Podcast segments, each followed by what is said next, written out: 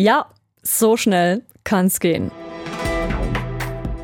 Da haben wir heute Morgen gedacht, wir schauen mal nach Großbritannien, reden über die Regierungskrise, schauen so ein bisschen hinter die Kulissen von Großbritannien-Korrespondent Patrick Wülter. Wir hatten eigentlich schon alles im Kasten und wollten gerade aufzeichnen und dann kommt das.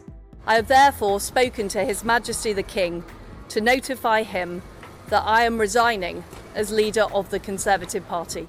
Liz Truss steht am Nachmittag vor dem Regierungssitz in London vors Mikrofon und tritt als Premierministerin zurück.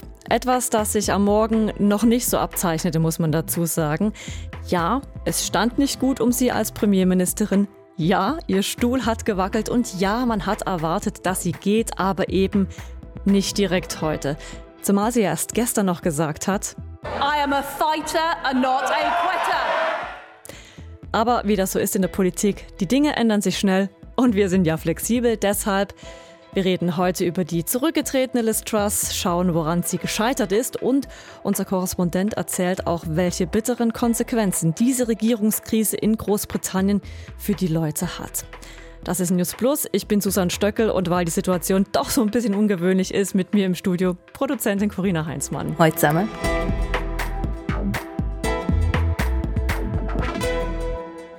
Unser Großbritannien-Korrespondent Patrick Wöser war die letzten Tage bereits wie auf Kohlen. Eine gewisse Alarmbereitschaft begleitet einem seit Wochen. Ich merke das zum Beispiel, ich plane meine Wochenendausflüge immer so, dass ich rechtzeitig wieder im Studio wäre, wenn etwas Unerwartetes passiert oder äh, buche meine Reisen in die Schweiz so, dass man jederzeit umbuchen könnte und meine Nachbarn, habe ich gelegentlich den Eindruck, betrachten mich mittlerweile als leicht seltsam, weil ich häufig mit AirPods unterwegs bin und BBC höre. Ja, und jetzt ist das eingetreten, für das Patrick die ganze Zeit auf Abruf war. Der Rücktritt von Liz Truss, der Premierministerin der konservativen Tories. Und auch das, was so der Albtraum ist für uns als Podcasterin, wenn kurz vor der Veröffentlichung das gesamte Konzept über den Haufen geworfen wird. Man kann mal so ein bisschen zurückblicken. Es begann kurz vor halb drei am Nachmittag mit der Ankündigung, dass eine Ankündigung von der Premierministerin kommen wird. Ja, und da wurde es schon merklich unruhig im Newsroom bei uns, weil wenn in so einer politischen Situation eine Meldung kommt, dass die Premierministerin spontan vor die Medien tritt und kein Thema genannt wird, dann wird man als Journalistin schon ein bisschen nervös. Genau, und ganz am Anfang war ja auch noch einfach nur von einer Pressemitteilung die Rede und es war gar nicht klar, wer vor die Medien tritt und das tröpfelte so nach und nach rein, was sich da abzeichnen wird an diesem Donnerstagnachmittag. Und um zu verstehen, warum sich Truss und ihre Regierung überhaupt in solch einer Krise befinden, müssen wir auf die letzten Wochen zurückblicken und bei Truss Vorgänger Boris Johnson beginnen. Er ist im Sommer zurückgetreten nach seinen Partyeskapaden. Wir erinnern uns, Bier trinken während der Pandemie. Er hat divers gelogen im Parlament und musste dann den Hut nehmen. Und dann wählte im Sommer die konservative Parteibasis eben die ehemalige Außenministerin Liz Truss zur Nachfolgerin und sie trat mit dem ganz großen Versprechen an, die Steuern massiv zu senken, insbesondere für die Bestverdienenden und damit wollte sie den Wachstum stimulieren. Aber das ist die Krux, also diese Steuerausfälle in Milliardenhöhe produzierten einen Schuldenberg und diese Schuldenpolitik löste bekanntlich ein mittleres Beben in den Finanzmärkten aus. Und nun hat sie eben ihren Rücktritt angekündigt. Liz Truss bleibe noch im Amt, bis es einen Nachfolger oder eine Nachfolgerin gebe und sie ziehe dann definitiv aus dem Regierungssitz an der Downing Street in London aus, sagt sie. Weil sie eben das, was sie angekündigt hatte, nicht geliefert hat und weil es die letzten Wochen über einfach nur chaotisch war in ihrem Kabinett, sagt Großbritannien-Korrespondent Patrick Wöser. Ich glaube, Liz Truss hat sich völlig getäuscht mit ihrer Steuerpolitik. Also es ist ein abstraktes Thema, aber man muss noch ein bisschen dabei bleiben. Also äh, die Hypothekarzinsen sind durch die Decke gegangen, die Pensionskassen banken um ihre Solvenz, also um ihre Zahlungsfähigkeit. Und Liz Truss konnte ihren Hals nur noch retten, indem sie ihren Finanzminister, hier in Großbritannien sagt man Schatzkanzler, vor die Türe setzte. Das geschah letzte Woche. Und der Nachfolger Nachfolger äh, ist nun gewissermaßen ein politischer Vormund. Er machte alle Steuersenkungen rückgängig und doch Ruhe kehrt nicht ein, weder in der Partei noch im Land. Und man hat so den Eindruck, die Premierministerin Liz Truss hat eigentlich die Kontrolle über das Schiff längst verloren. An Bord herrscht Chaos. Gestern trat ja unter Getöse äh, die Innenministerin zurück. Im Parlament kam es zu, unter Konservativen zu einem lauten Gerangel. Einige sagen sogar um, zu einem handfesten Gerangel. Also alles andere als gute Regierungsführung. Kannst du irgendwie sagen, hat Liz Truss sich zu viel vorgenommen, wo sie angetreten ist? Hat sie ähm, ihr Kabinett nicht im Griff? Ähm, hat sie falsche Entscheidungen getroffen? Äh, was, was ist deine Analyse des Problems?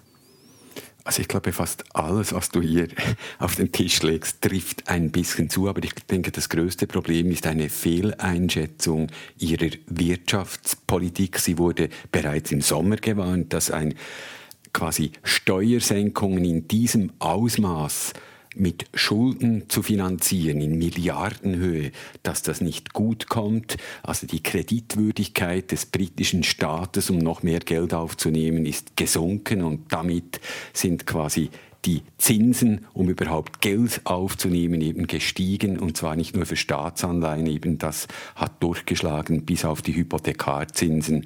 Und wir leben hier in einem Land in Großbritannien, die meisten Leute besitzen ein Haus oder ein Häuschen, das hat direkte Auswirkungen. Ich denke, das war der größte Fehler, die größte Fehleinschätzung mhm. von Lee Truss. Und das andere ist jetzt quasi so wie Domino äh, ein Entscheid nach dem anderen, der eben falsch ist. Wie spüren denn das die Menschen im Alltag, diese Regierungskrise?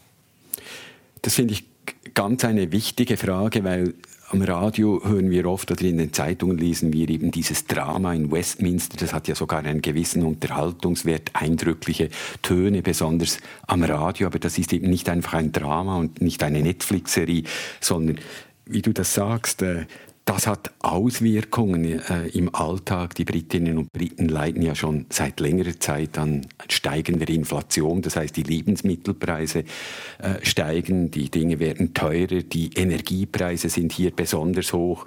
Und Truss katapultierte jetzt mit dieser Zinspolitik alles noch mehr in die Höhe.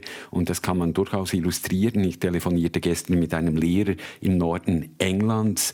Äh, ich habe den mal während einer Reportage kennengelernt und seine Schulkinder kommen mittlerweile mit leeren Essboxen in die Schule, weil die Eltern eben äh, zu wenig Geld haben, um die Kinder zu ernähren. Äh, den Leuten geht auch das Geld aus, um die Foodbanks, das sind karitative Lebensmittelläden, äh, um für die zu spenden. Oder letzte Woche war ich im Süden Englands, in Eastbourne, mit Zahnärztinnen unterwegs, die den Leuten gratis in einer fahrbaren Praxis auf der Straße die Zähne flicken.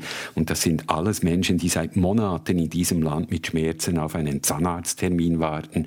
Und diese Leute, diese Betroffenen in der Provinz, die haben relativ wenig Verständnis für diese Dramen und Machtspiele in Westminster. Dramen und Machtspiele, die jetzt ja nicht abreißen, denn jetzt muss ein Nachfolger, eine Nachfolgerin gefunden werden. Und die Suche nach dem nächsten Premierminister oder der nächsten Premierministerin soll nächste Woche beginnen. Es wird also weiterhin um Personalien in der britischen Politik gehen und nicht um die Menschen, sagt unser Korrespondent. Ja, und für Patrick Wülse heißt dieser ganze Rücktritt und auch die Suche nach der Nachfolge jetzt Grindaben und schaffen, Infos beschaffen, Beiträge machen, Interviews geben und, und, und.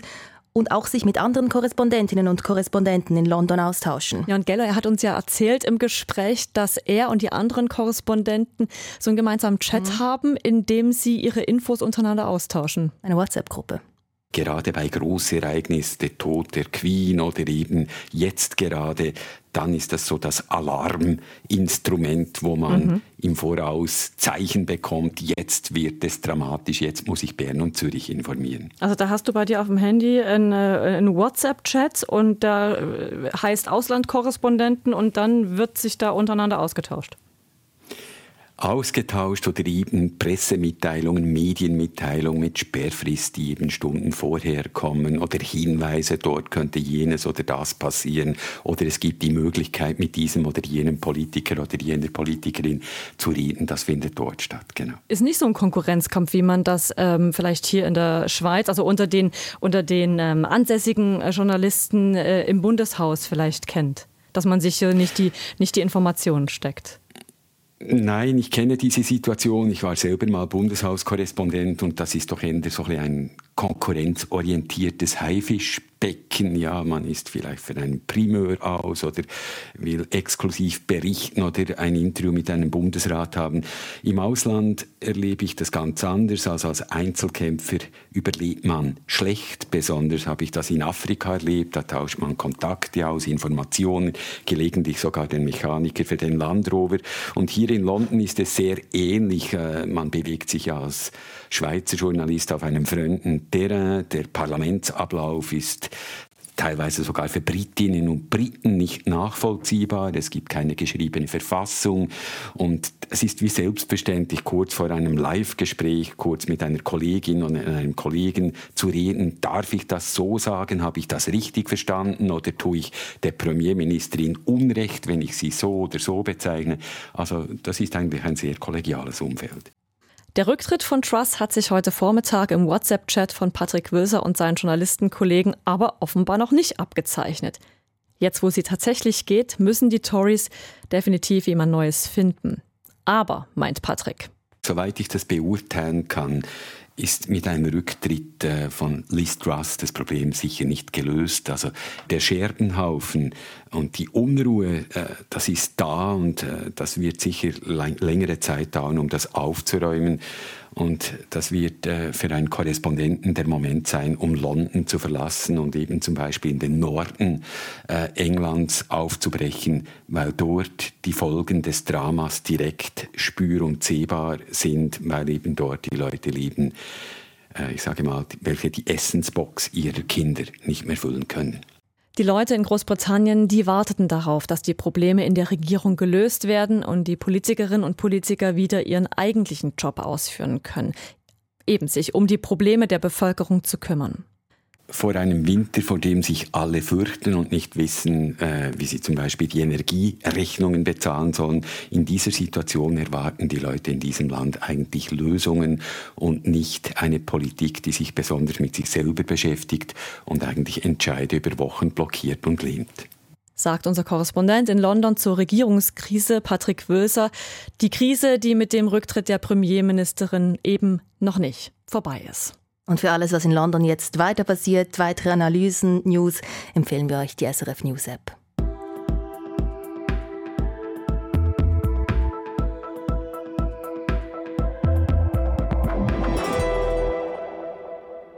Und nun sind wir schon fast am Schluss von News Plus für heute, wollen aber natürlich wie immer an dieser Stelle noch schauen, was euch sonst noch so beschäftigt. Und da hat Christian uns eine Nachricht geschrieben an 076 320 10 37 mit der Frage, was bedeutet eigentlich Kriegszustand?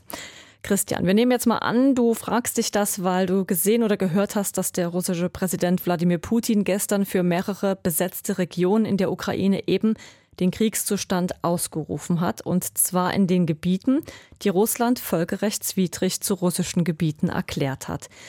Lucia Tschirki, die Russland-Korrespondentin von Fernsehen SRF, die sagt dazu, der Kriegszustand, der bedeute in diesem Fall für die Menschen konkret, dass ihnen Rechte entzogen würden.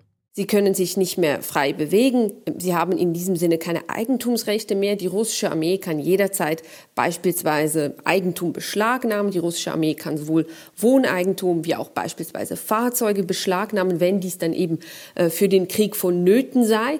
Weiter können die Leute auch zum Dienst eingezogen werden. Das heißt, die russische Armee könne die Menschen in den besetzten Gebieten zum Beispiel zwingen, Schützengräben auszuheben oder auch defekte Infrastruktur zu reparieren. Außerdem kann die Bevölkerung mit dem Kriegszustand auch gezwungen werden, die Gebiete ganz zu verlassen. Lucia Tschirki meint, Russland gehe es in erster Linie wohl darum, mehr Macht auf die Menschen in den annektierten Regionen auszuüben. Habt auch ihr eine Frage, dann sind wir froh, wenn ihr uns die schickt, dann können wir sie nämlich beantworten. Schickt sie einfach an die Nummer 076 320 1037 oder auch eine Mail ist möglich an newsplus.srf.ch. Und an dieser News Plus Folge mitgearbeitet haben Sandro Peter, Corinna Heinzmann und meine Wenigkeit Susanne Stöckel. Wir sagen Tschüss für heute. Ciao zusammen.